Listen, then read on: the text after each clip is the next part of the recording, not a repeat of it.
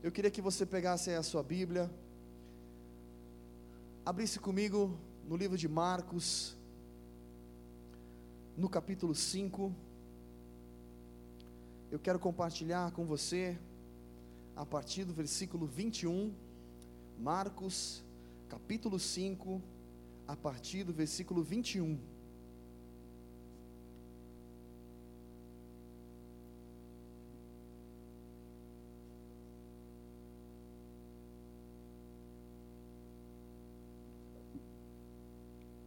Quem achou diz amém.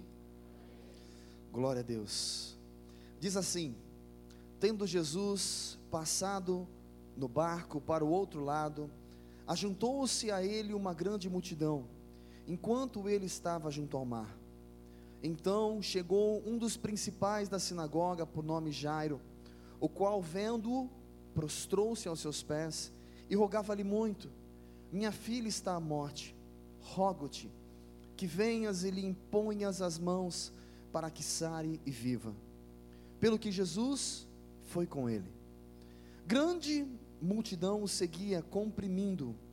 Certa mulher que havia 12 anos tinha uma hemorragia e que havia padecido muito a mão de vários médicos e despendido tudo o que tinha, sem contudo nada aproveitar. Pelo contrário, indo a pior ouvindo falar de Jesus, veio por detrás, entre a multidão, e tocou na sua veste. Dizia ela: Se tão somente tocar nas suas vestes, sararei. Imediatamente se lhe estancou a hemorragia e sentiu no seu corpo estar curada do flagelo. Jesus, conhecendo que de si mesmo saíra poder, voltou-se na multidão e perguntou: quem tocou nas minhas vestes? Responderam-lhe os discípulos: Vês que a multidão te aperta e dizes: Quem me tocou? Porém, ele olhava em redor para ver a que isto fizera.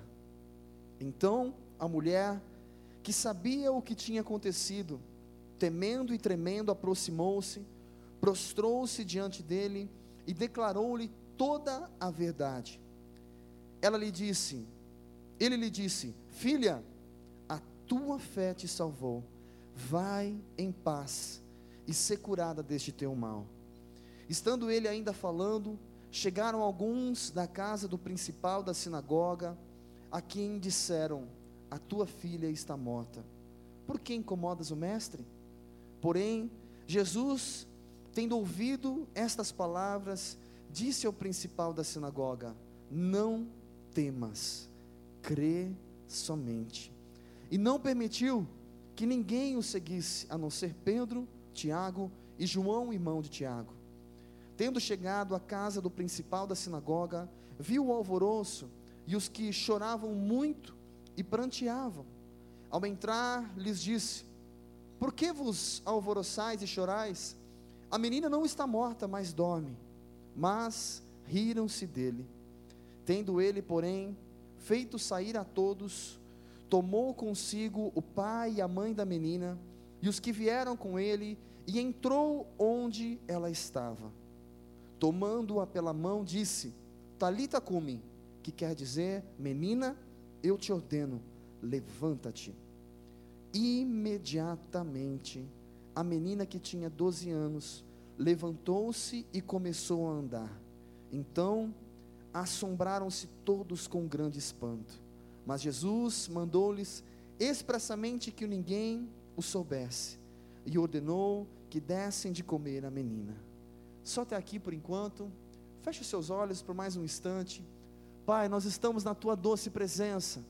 Como é bom, Senhor, sentir a tua presença neste lugar. Como é bom te adorar com liberdade. Como é bom verdadeiramente reconhecer que não há Deus como o Senhor como é bom permitir o coração ser cheio de fé. Obrigado, Senhor, porque o Senhor se faz presente neste lugar. E te pedimos, Pai, continua falando conosco, Senhor. Continua manifestando a tua graça. Espírito Santo de Deus, continua encontrando liberdade em cada coração, em cada pensamento, mente e transforma tudo aquilo que precisa ser transformado, Senhor Pai, te damos completa liberdade, Senhor. Remove qualquer tipo de empecilho, remove, Senhor, qualquer tipo de bloqueio. Nós paralisamos e repreendemos até mesmo o cansaço, até mesmo a sonolência. Nós queremos ouvir a tua voz, Senhor. Continua falando conosco neste lugar, Pai. Nós te pedimos, Senhor, em nome de Jesus sabendo que assim o Senhor permitiu, nessa tarde, que estivéssemos aqui juntos para adorar ao Teu nome e ouvir e receber aquilo que o Senhor tem para nós nessa tarde. Por isso, Senhor, continua se manifestando com poder e glória. É assim que nós oramos e te agradecemos. Amém. Amém. Glória a Deus. Querido, aqui nesse texto, um texto já muito conhecido, é interessante porque naquela época Jesus, por onde ele passava, a gente podia ter uma noção que existia uma multidão por perto. Aqui Jesus estava ao redor da Galileia, tinha acabado de atravessar ali, de um lado ao outro da margem, e chegando ao outro lado da margem, como sempre, o texto já diz, já havia ali uma multidão esperando Jesus.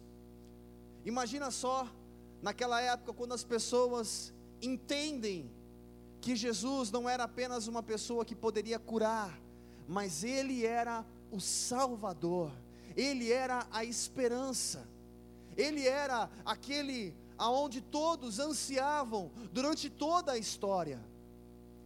Se pararmos um pouquinho e entrarmos na história junto com o povo, imagina só comigo, desde criança talvez, como naquela época não tinha a televisão, não tinha o Netflix, não tinha ainda a Copa do Mundo, como naquela época era um pouquinho diferente dos dias de hoje, eu fico imaginando o quão importante era os pais, os avós e aqueles que eram mais experientes sentar durante ali uma roda e contar as suas histórias. Contar as histórias, as experiências de vida e falar um pouco de tudo aquilo que fazia parte do povo de Israel. Contar sobre Davi, contar sobre Moisés, contar sobre diversos fatos, de situações sobrenaturais, milagres, profecias e tantas outras coisas. E talvez desde criança, muitos ali ouviam, mas um dia virá o Messias. Talvez sempre no final da história chegava, mas um dia virá o Messias, mas um dia virá o Salvador mas um dia virá a promessa, mas um dia virá o reino de paz. E talvez muitos ali com uma expectativa: quando será esse dia? Quando será esse reino de paz? Quando será esse reino eterno? E aqui, Jesus estava manifestando o seu poder e manifestando o seu reino. Por onde ele passava, havia milagres. As pessoas reconheciam ele não apenas como Senhor, não apenas como mais um profeta, mas como Salvador. Mas nem todos reconheciam como Salvador. Muitos queriam apenas uma cura. Muitos queriam viver apenas um milagre. Muitos queriam apenas uma resposta para os seus problemas. Eu acho que não é muito diferente dos dias de hoje. Muitas pessoas hoje buscam ao Senhor porque querem um milagre, porque querem uma resposta, porque querem que alguém resolva uma situação aonde fugiu do nosso controle. Já viu isso acontecer com algumas pessoas por aí? Algumas pessoas que buscam incessantemente porque precisam de uma resposta, e não apenas porque Ele é Salvador, não apenas porque Ele é Senhor, e alguns ainda, depois que encontram a sua resposta, a sua salvação, ou a sua solução, esquecendo Ele como Salvador, muitos então depois se afastam, se afastam de Deus, eu posso testemunhar para você um testemunho um pouco triste, mas importante para a nossa caminhada cristã. Eu, alguns anos atrás, talvez uns 20, faz pouco tempo, levei na igreja uma moça que ela tinha paralisia nas pernas já há mais de 25 anos. Ela nasceu com um problema e aquele problema ainda na infância se agravou e ela não conseguia andar. E eu não conhecia ela, era uma outra irmã que conhecia, que fazia parte, morava bem próximo dela, convidando ela para ir à igreja. E um dia ela decidiu a igreja. Ela não tinha conhecimento verdadeiro quem era Jesus, conhecia Jesus apenas como mais uma religião. E então ela chegou à igreja. Naquele dia eu fui buscar, porque essa irmã não tinha carro. Então eu fui lá buscar, sabia de toda a dificuldade para locomoção. Meu carro ainda era um carro apenas de duas portas, então fica mais difícil ainda para você colocar uma pessoa que tem uma dificuldade já para sentar no banco de trás. E então, no momento que nós estávamos encerrando o culto, nosso pastor na época na igreja, de um outro ministério que eu estava muitos anos atrás, nós todos fizemos uma oração juntos, ali clamando por aquela vida, por aquela moça. Aquela moça entregou a sua vida para Jesus e ela acreditava que Jesus podia curá-la. E naquele momento de oração, de repente, ela se levanta e os pés dela, as pernas que não havia nenhuma firmeza, se firmam. E ela começa a andar lentamente. Naquele momento, sabe o que nos resta? Chorar, se emocionar, e levantar as mãos para cima e dizer: Não há Deus como o nosso Deus, não há Deus como o nosso Deus, não há Deus como o nosso Deus. E aquele culto se estendeu um pouco mais, porque todas as pessoas queriam conversar com ela. E na hora de ir embora, quando eu fui pegar a cadeira de rodas dela, ela falou: Eu não quero levar essa cadeira de rodas. Eu falei: Não, mas a cadeira de rodas é sua. Não, mas eu não quero levar. Tudo bem, mas ela é sua. Não, mas eu não quero levar a cadeira de rodas. Por mais que você nunca mais use, mas ela é sua. E então coloquei a cadeira de rodas no porta-malas. Agora eu quero que você pense comigo, imagine no momento quando você vai devolver a sua filha, toca a campainha e de repente você tem um encontro com a sua filha andando.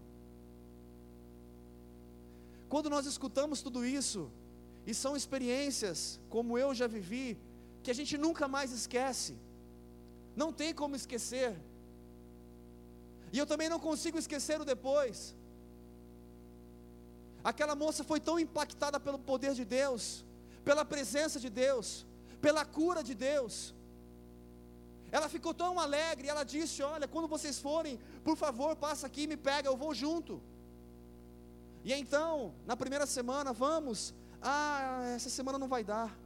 E na segunda semana, ah, não vai dar. Tudo aquilo que ela nunca fez na vida, que ela não fazia, ela queria agora aproveitar para fazer coisas que ela nunca tinha feito. O que acontece é que aquela moça nunca mais foi à igreja. E por que eu estou dizendo isso? Existem pessoas que buscam a Deus como Salvador, e existem pessoas que buscam a Deus com o coração voltado apenas para uma cura, e isso muitas vezes até mesmo inconsciente. Quando a gente menos percebe, as nossas necessidades são tão grandes que a gente esquece um pouquinho que Ele é Senhor sobre tudo. Mas as nossas necessidades são tão latentes no nosso dia a dia, que nos envolvem de tal forma, que esquecemos de viver uma comunhão com Deus, como Senhor, como Pai, como amigo,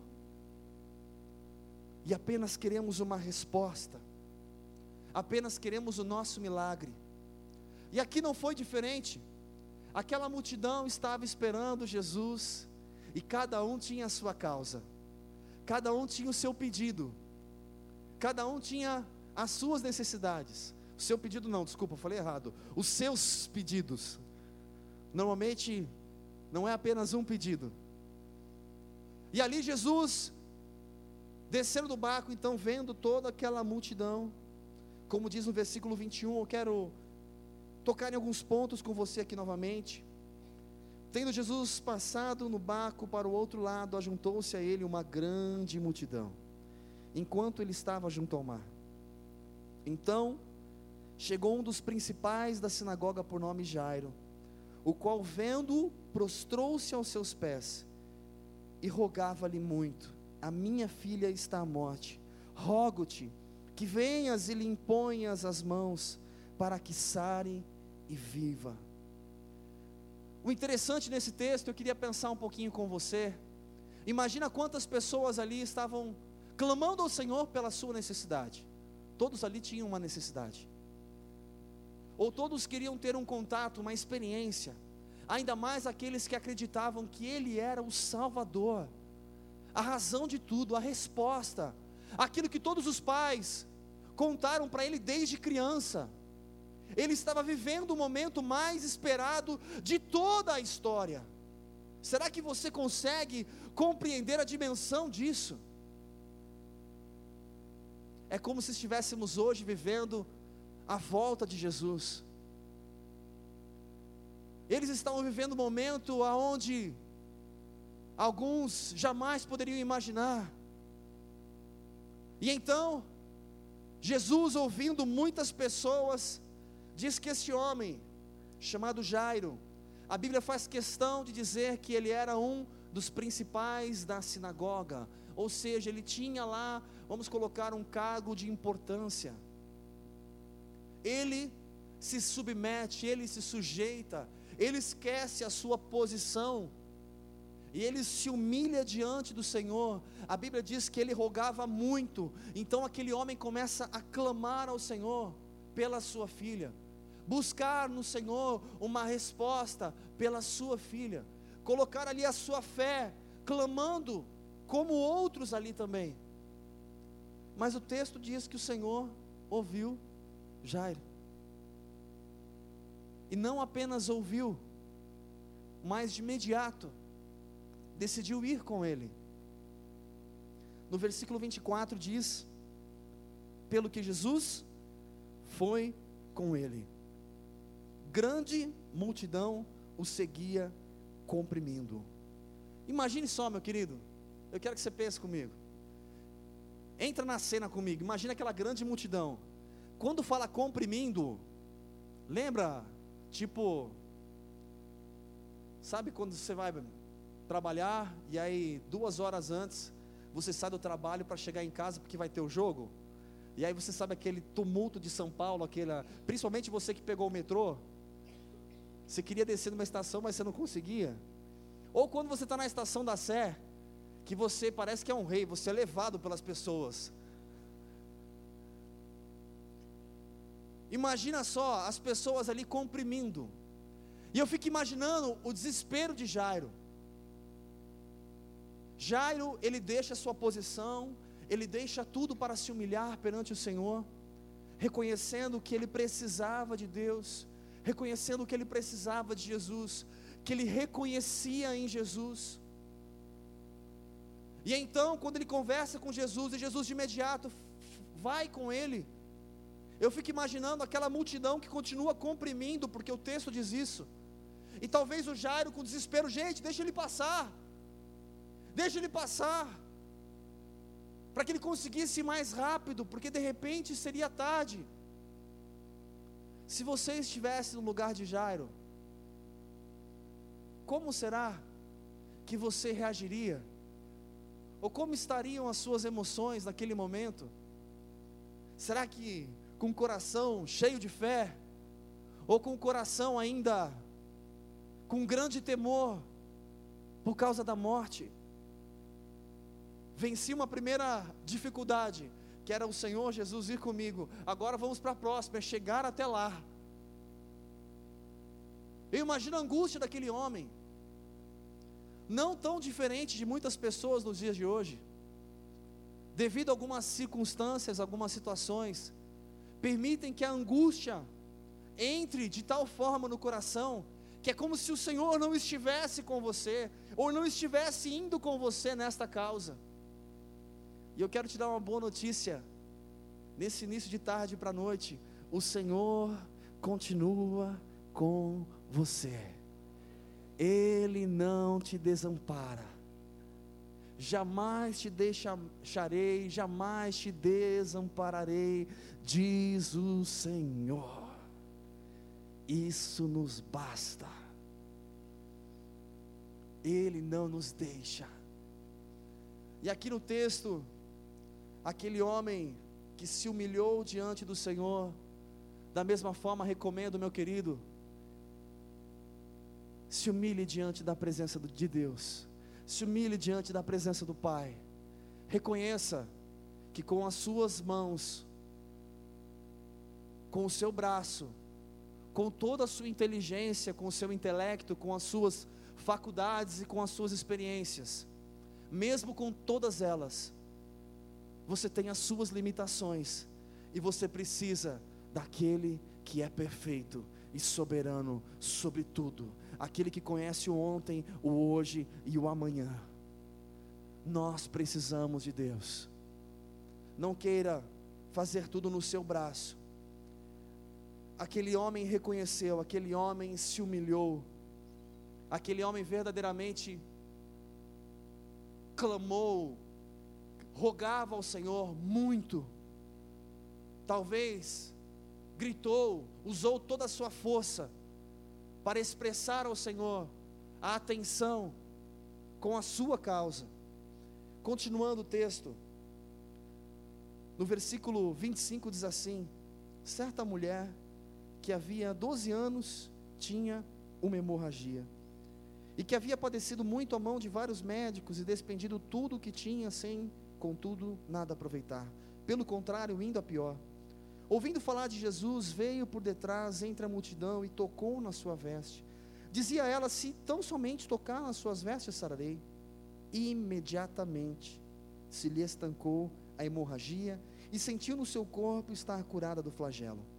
Jesus, conhecendo que de si mesmo saíra poder, voltou-se na multidão e perguntou: Quem tocou nas minhas vestes? Aqui de repente a gente está falando de Jairo, parece que mudou toda a história.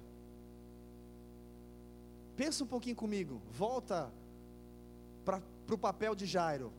Entra na história como se você fosse Jairo. Lembra? Jesus começou a ir com ele. E então o desespero de chegar lá o quanto antes. Mas aquela multidão continuava comprimindo. E eu fico imaginando, de repente, a multidão comprimindo, Jairo desesperado à frente, vamos, vamos, vamos, e de repente Jesus para.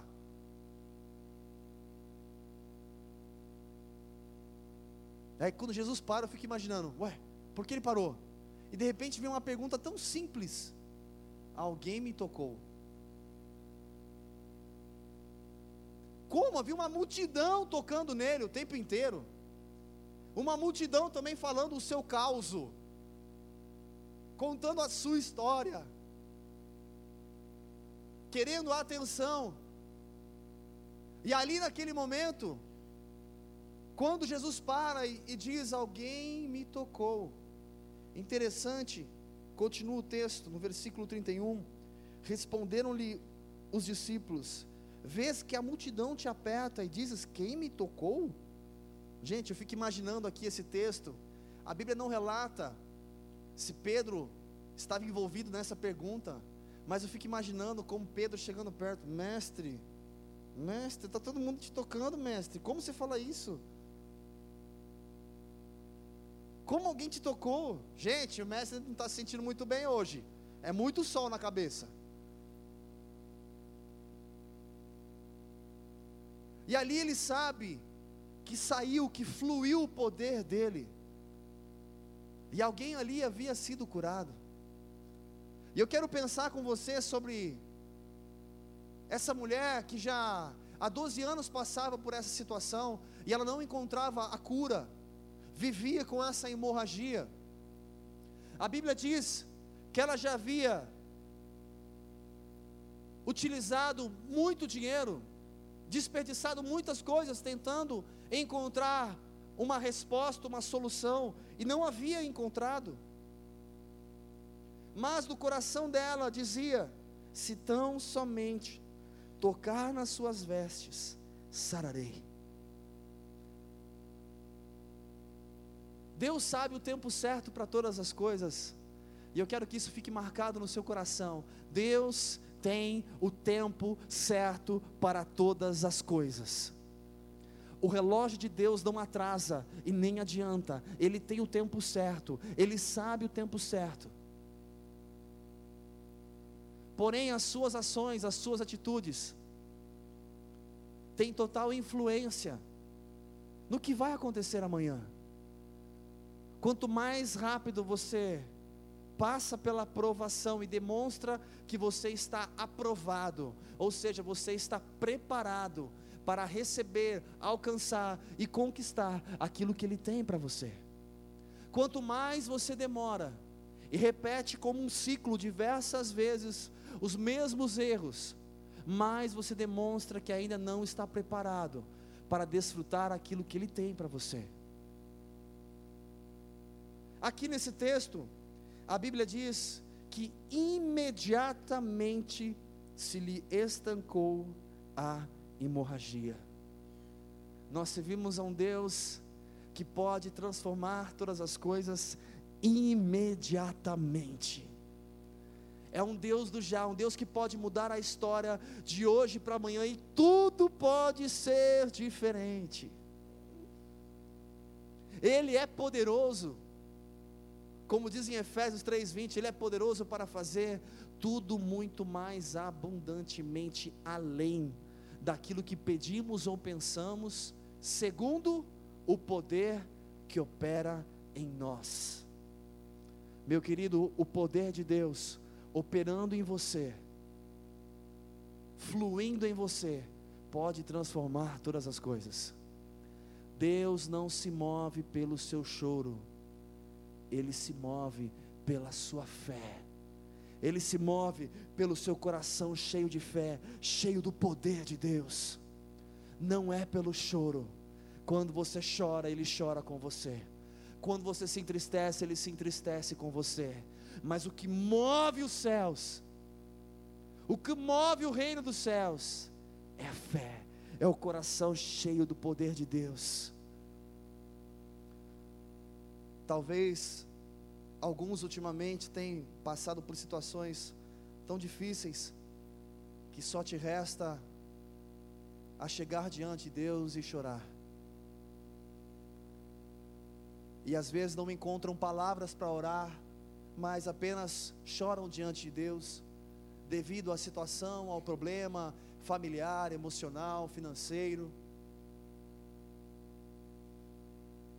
E nesse momento eu quero dizer para você, querido, o Senhor, Ele chora com você. E Ele te abraça nesse momento, querendo derramar todo o consolo, todo o conforto sobre você. Porque Ele se entristece também com a sua dor. Mas o que vai mover o mundo espiritual é a sua fé. É a sua fé que move o mundo espiritual. Aquela mulher se encheu de fé. Aquela mulher se encheu de convicção. Se eu tocar ela se esforçou para aquilo, ela acreditou naquilo, não apenas como um curandeiro, não apenas como alguém que podia curar, mas sabendo quem ele era e o poder que ele tinha para fazer aquilo. E eu sei que você crê no poder que ele tem, e se você crê no poder que ele tem, descanse. Descanse no Pai. Ah, é fácil falar que você não sabe o que eu estou passando. Ah, você não sabe a minha situação. Graças a Deus que o Senhor sabe. Graças a Deus que Ele acompanha todas as coisas de perto. Graças a Deus que Ele conhece o íntimo do seu coração. Graças a Deus que Ele conhece você melhor do que você mesmo. Ele conhece todas as suas limitações. E aqui, para essa mulher, o dinheiro não adiantou. Para muitos, acha que o dinheiro pode comprar tudo. Aquela mulher havia despendido tudo o que tinha, conforme o texto diz. Havia gasto tudo o que ela tinha para resolver a sua enfermidade. E muitas pessoas, às vezes no dia a dia, tentam sanar os problemas até os problemas de relacionamento entre marido e mulher, de uma forma simples. Ah, dá o cartão de crédito para ela, fala para ela ir no shopping hoje. Ou alguns, dá para o filho então aqui, eu vou dar o carro que ele pediu então para ele, pronto, então a gente já resolve o problema. Ou vou dar aquela viagem que ele queria agora, julho, ah, vai passear um pouquinho, passa 30 dias, viaja à Europa, vai assistir o, a final da Copa do Mundo lá. Meu querido, o dinheiro, por mais que ele tenha a importância, ele pode ajudar muito, ele não é a solução de todas as coisas. Quem pode nos dar a solução de tudo é o Senhor Jesus. Ele tem todas as soluções que você precisa. Ele tem todas as soluções que eu preciso. Ele tem a resposta que eu preciso. Ele pode me ensinar a ser melhor, a ser um melhor pai, a ser um melhor marido, a ser um melhor profissional, a ser um melhor ministro a ser um melhor filho, a ser melhor em todas as coisas, não com o espelho ou com a base que a gente vê aí no mundo, mas nos espelhando naquele que é perfeito, naquele que é a fonte de todas as coisas. É interessante que quando em Gálatas fala sobre o fruto do Espírito, em Romanos, Paulo também fala sobre aqueles que se inclinam para as coisas da carne, que encontram morte, e aqueles que se inclinam para as coisas do espírito, que encontram vida e paz. Esse é o texto. Se eu me inclino para as coisas da carne, eu vou encontrar morte. Se eu me inclino para as coisas do espírito, eu vou encontrar vida em paz. E aí em Gálatas, quando ele fala do fruto do Espírito, se eu permito o Espírito Santo de Deus ter o domínio sobre a minha carne, o domínio sobre os meus pensamentos, o domínio sobre a minha vida, se eu permito, no momento da dificuldade, da raiva, da angústia, do desequilíbrio emocional, o fruto do Espírito Santo está sobre mim e ele flui em mim, aonde se manifesta a paciência, aonde se manifesta o domínio próprio, aonde se festa, se manifesta a longanimidade, benignidade e todos os, todo o fruto do Espírito por completo. É necessário permitir o Espírito Santo de Deus dominar a sua carne, dominar o seu eu.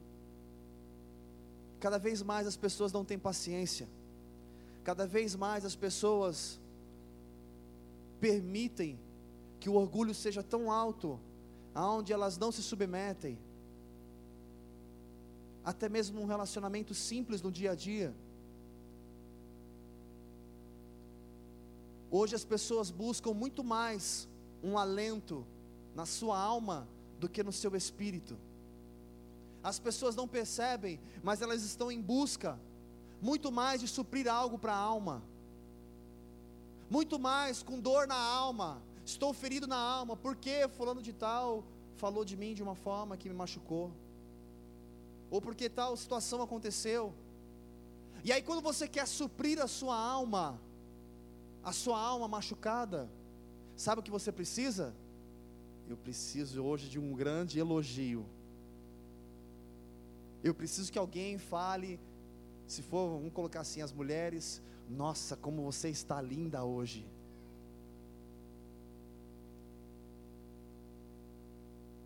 Eu preciso fazer algo que venha suprir a minha alma. E aí talvez alguns vão buscar essa, essa alegria ou essa fuga lá assistindo o jogo de futebol. Graças a Deus que isso não acontece com vocês aqui, irmãos. Só acontece com aqueles que não vieram hoje. Alguns vão buscar no shopping, outros a melhor forma para suprir a ansiedade, o medo, a insegurança ou a tristeza. Aproveitam um final de semana como esse, liga lá o Netflix e fala: agora nós vamos começar a segunda, a terceira, a quarta, a quinta, a gente vai até a sexta temporada. Porque segunda-feira é feriado, então a gente vai ficar 12 horas assistindo aqui. Alguns vão buscando as suas fugas. Não estou dizendo que você não pode fazer nada disso. Você pode, nós devemos nos alegrar com tudo aquilo que está à nossa disposição. Mas, meu querido, se você quer ser cheio do Espírito, e se você quer vencer a ansiedade, a dificuldade, o medo, a insegurança, e ter uma resposta de Deus, você precisa encher o seu espírito, alimentar o seu espírito, e não apenas a sua alma. Porque se você alimentar apenas a sua alma, você vai sair deste culto aqui pensando: puxa, hoje seria bom, né? Aquele bacon, aquele hambúrguer, com aquela carne gourmet. Desculpa, acho que só eu que pensei isso.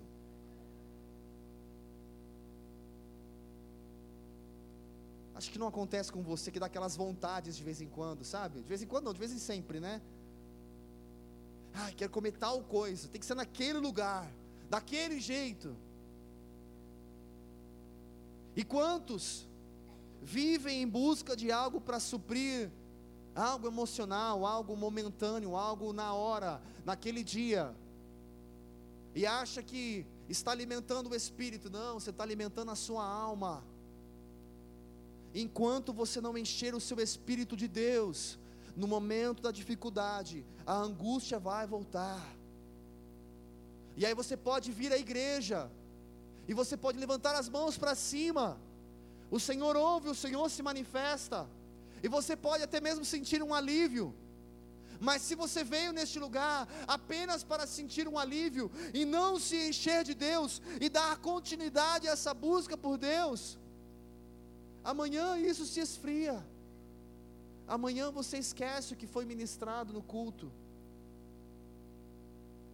Você esquece a mensagem que veio ao teu coração. Quando o Senhor Jesus fala sobre a parábola da semente e fala sobre uma apenas produziu fruto e outras que ficaram pelo meio do caminho, uma sufocada nos espinhos, outra caiu na rocha quando ele fala da ave de rapina que vem e rouba, da mesma forma isso acontece com muitos de nós, e muitas vezes aos domingos.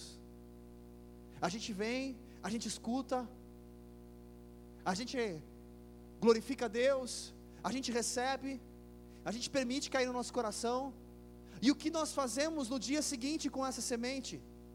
O quanto nós regamos essa semente, o quanto nós damos continuidade para encher o nosso espírito, nos encher de fé, porque o que vai mover o mundo espiritual é o seu coração cheio de fé, é a convicção em Deus, quem é Deus, quem é o seu Pai, o quanto Ele cuida. Não permita ficar puxando tudo para sua mão, tudo para o seu jeito senão você nunca vai estar satisfeito. Ah, não, mas eu vou ficar satisfeito depois que eu fizer aquela viagem. Ah, mas depois que eu trocar de carro. Ah, mas depois que eu comprar aquela casa na praia. Ah, depois que a gente mudar desse bairro. Ah, não, depois que a gente fizer tal coisa. E a satisfação não vem no coração de uma forma completa. É mais uma busca que você vai precisar amanhã buscar em outra coisa para tentar suprir a, o único, a única pessoa que pode suprir um homem, o único que pode te fazer completo, é o Senhor Jesus. A palavra de Deus, que o meu espírito, que o teu espírito anseia por Deus, tem sede de Deus. Não permita ser roubado, querido. Nesse texto aqui, a Bíblia fala sobre uma multidão ao redor de Jesus. Só que aqui conta sobre duas pessoas que encontraram a resposta, encontraram a cura. E os outros? O porquê talvez não alcançaram a cura? Aonde será que estava o coração dos outros? Será que eles estavam preparados para alcançar? O que será que eles fariam com a cura, ou com a transformação, ou com a resposta? Será que o coração deles estava em Deus para submeter todas as coisas em Deus e ter uma vida com Deus? Ou eles queriam alguém para suprir uma necessidade momentânea e continuar fazendo as coisas erradas? Existe a parte de Deus que essa ele sempre cumpre, mas existe a sua parte, ser fiel no pouco, para que ele te coloque sobre o muito. Será que nós temos feito a nossa parte? Será que temos dedicado a nossa parte? Será que temos nos esforçado para fazer a nossa parte? Será que realmente tem melhorado a sua forma de agir com a sua família? A sua forma de agir com a sua esposa? A sua forma de agir com o seu marido? A sua forma de agir com o seu filho, filhos? Muitos se omitem, e muitos nesse momento, até mesmo de angústia, de dificuldade, o que as pessoas mais querem é ficar no seu canto. Eu não quero fazer nada, eu não quero fazer nada com ninguém, eu quero ficar quieto. Já viu isso acontecer com seu vizinho algumas vezes? Ah, vamos comer uma pizza então com aquele irmão lá da igreja? Não, não quero fazer nada, quero ficar em casa. Não quero me relacionar com ninguém, não quero ficar aqui, eu quero ficar aqui quietinho, quietinha. Já viu isso acontecer com aquelas pessoas que não vieram hoje? E muitos permitem viver debaixo de uma opressão, enquanto o Senhor continua batendo na porta do seu coração, dizendo para você que Ele tem a paz que excede todo entendimento. Por isso que Ele continua dizendo: Vinde a mim, todos vós que estáis cansados e sobrecarregados, que eu vos aliviarei. Glória a Deus pelos quatro amém. Tudo bem, aumentou 12. Glória a Deus. A gente sabe de tudo isso, gente. Por que temos dificuldade de viver isso? Por que temos dificuldade em colocar em prática? Se você quer ouvir a Deus, se você quer ter experiências com Deus, se você quer viver o sobrenatural com Deus, te convido, se achegue mais perto de Deus não apenas como um Deus que faz, não apenas como um Deus que tem uma resposta, mas um Deus que é a solução para a nossa vida. O motivo, a razão de todas as coisas. Acelerando aqui, para a gente finalizar. Versículo 32: Porém ele olhava em redor para ver o que isto fizera. Então a mulher que sabia o que lhe tinha acontecido, temendo e tremendo, aproximou-se, prostrou-se diante dele e declarou toda a verdade.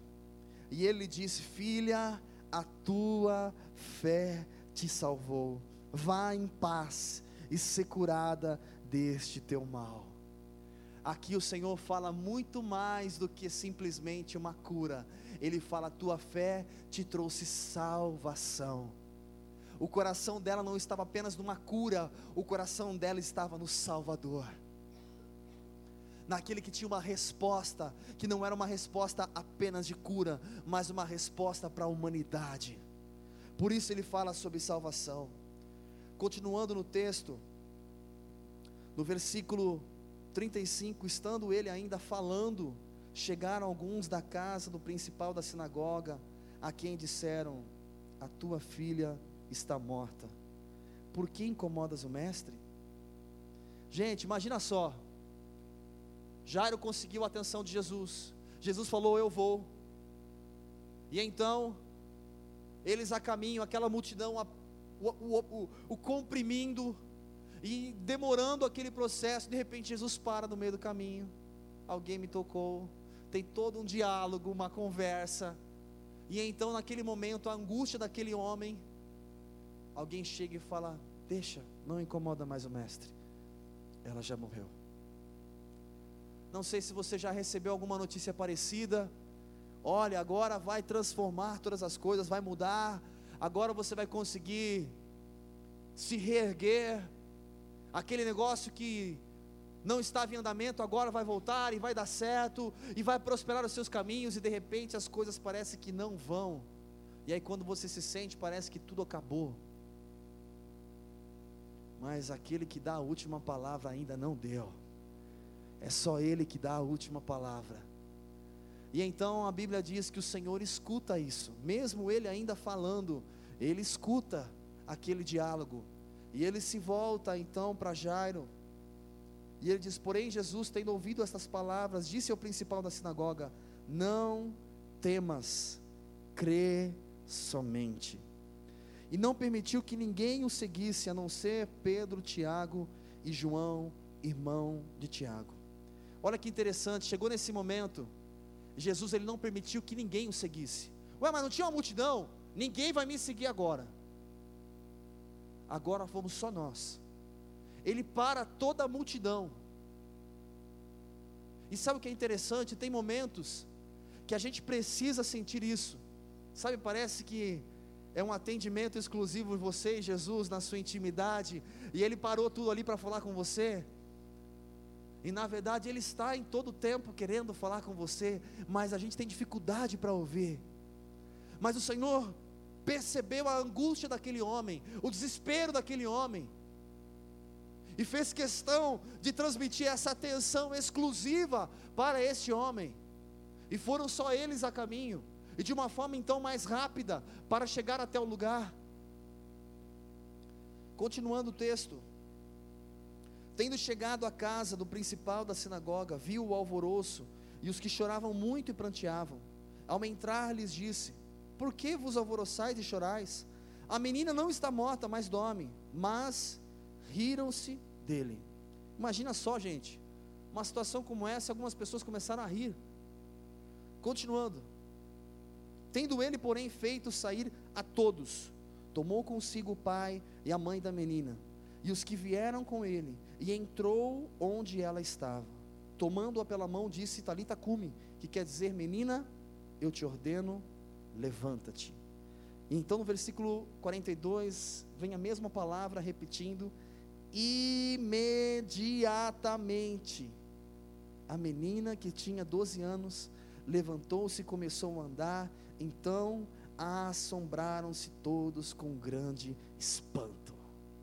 Glória a Deus. Glória a Deus.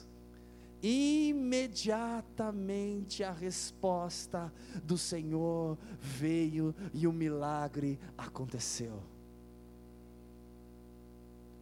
Quando nós falamos imediatamente, tanto para um quanto para outro, meu querido, esse é o mesmo Deus do imediatamente que continua operando maravilhas no nosso dia a dia. Basta você permitir Deixa Ele encher o seu coração de fé. Vem se encher da presença de Deus. Dedica tempo à presença de Deus. Dedica tempo em conhecer mais profundamente ao Senhor. Verdadeiramente em oração, não apenas apresentando as suas petições, mas permitindo Ele falar com você. Tem pessoas que são acabam sendo levadas, dizendo melhor, com tão egoísmo, de pensar somente em si, que em todas as orações ela só pede para si, e quando ela vem receber uma oração, ela só deseja uma oração profética, que fale algo com ela. Meu querido, Deus já falou todas as coisas a seu respeito, e Ele já disse que você é mais do que vencedor em Cristo Jesus. É bom receber uma palavra de Deus, sim, mas que o seu coração não dependa dela, que o seu coração esteja cheio daquilo que ele já disse a seu respeito.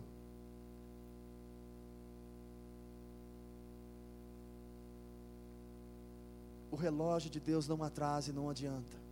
O Senhor tem o tempo certo para todas as coisas, mas você precisa ter a atitude, como aquele homem teve, o esforço, como aquela mulher teve o esforço. Você acha que foi fácil para ela passar por toda aquela multidão e chegar até Jesus e tocar em Jesus?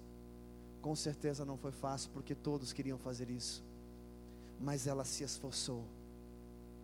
Muitos de nós ouvimos a palavra, recebemos a palavra, e aí a gente fala: a partir de amanhã eu vou começar. Lembra daquele regime? A partir de amanhã não, segunda é feriado, né? Então deixa para terça. A partir de terça, vou começar. Não, a partir de amanhã vou começar a me dedicar mais ao Senhor, a ter uma vida mais de oração.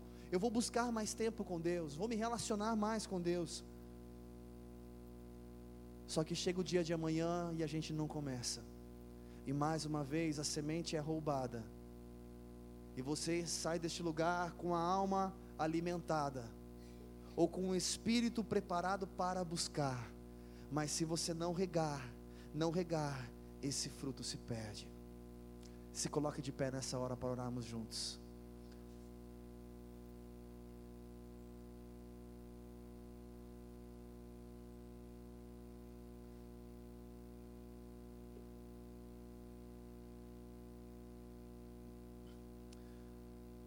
É tempo, querido, de buscar ao Senhor. É tempo de clamar ao Senhor. É tempo de buscar o direcionamento de Deus para todas as coisas. Eu não sei você, posso dizer de mim. Eu tenho uma filha com 13 anos de idade. Tenho minha esposa, que é uma bênção para mim, minha filha também. E é interessante que cada etapa, desde quando nós começamos nosso relacionamento, desde nosso casamento, cada ano, cada momento, principalmente depois que você tem os filhos, cada etapa, você precisa estar disposto a permitir o Senhor te ensinar a ser melhor do que você foi ontem. Principalmente você que tem filhos, enquanto ela ainda é pequena, ou ele é pequeno, existe um relacionamento. Depois, quando chega com sete anos, com oito, é outro relacionamento, vai mudando. Com os doze, com os treze, no caso do meu, muda. Quinze, muda mais ainda. Dezoito, mais ainda. Dezenove, vinte. Vinte e cinco. E cada etapa é uma etapa diferente que nós precisamos nos adaptar e saber como lidar da melhor forma. Da mesma forma, no nosso relacionamento conjugal, há momentos aonde talvez as coisas estão caminhando muito bem, emocionalmente, profissionalmente, tudo está no bem, mas há momentos que as coisas estão mais apertadas. A gente tem que saber como lidar em todas as circunstâncias. E em todo tempo, você mulher, permanecer sendo a mulher virtuosa. Eu vou repetir que é para pegar pela fé essa, pela fé então, tá?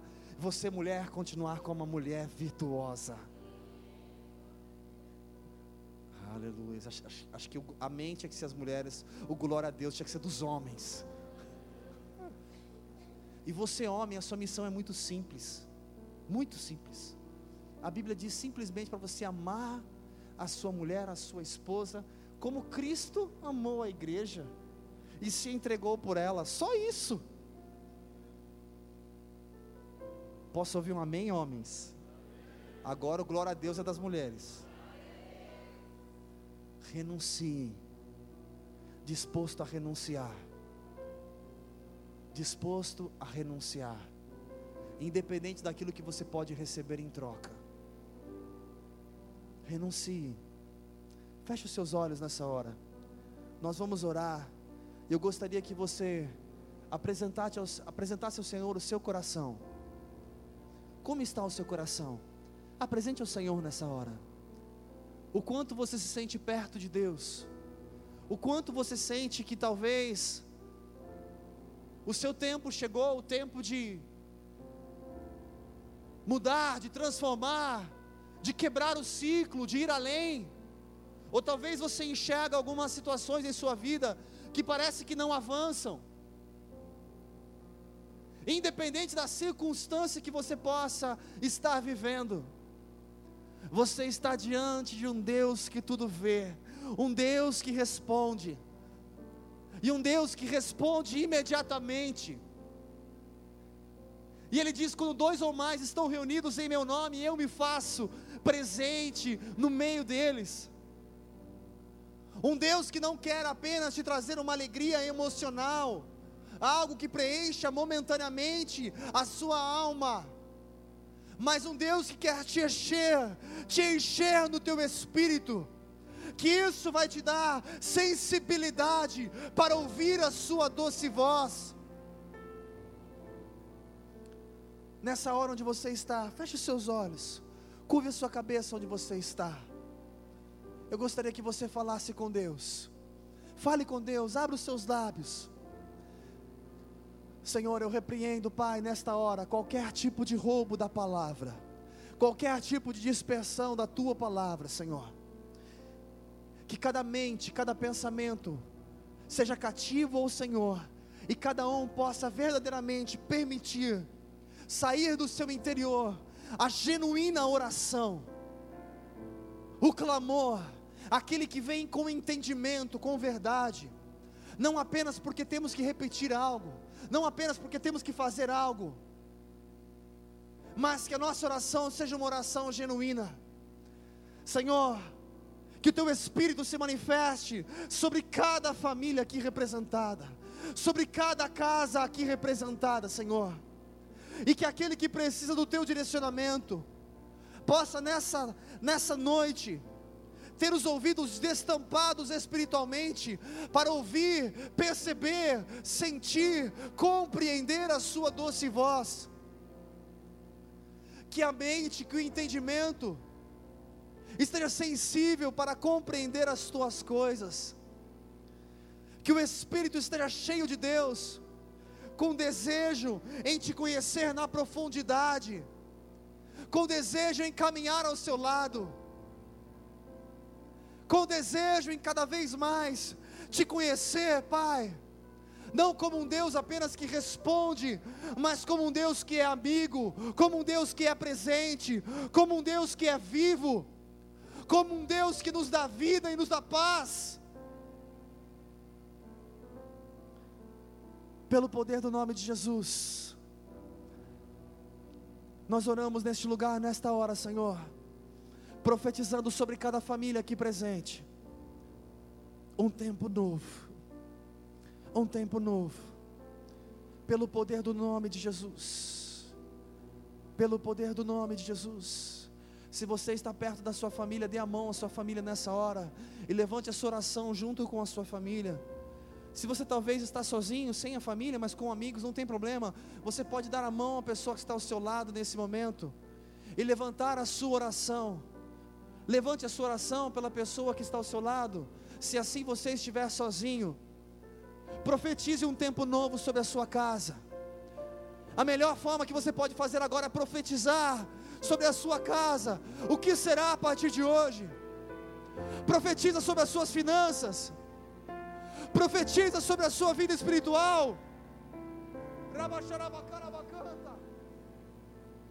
Aviva, Senhor, o teu povo, Pai. Haja avivamento nesse lugar. Que haja arrependimento.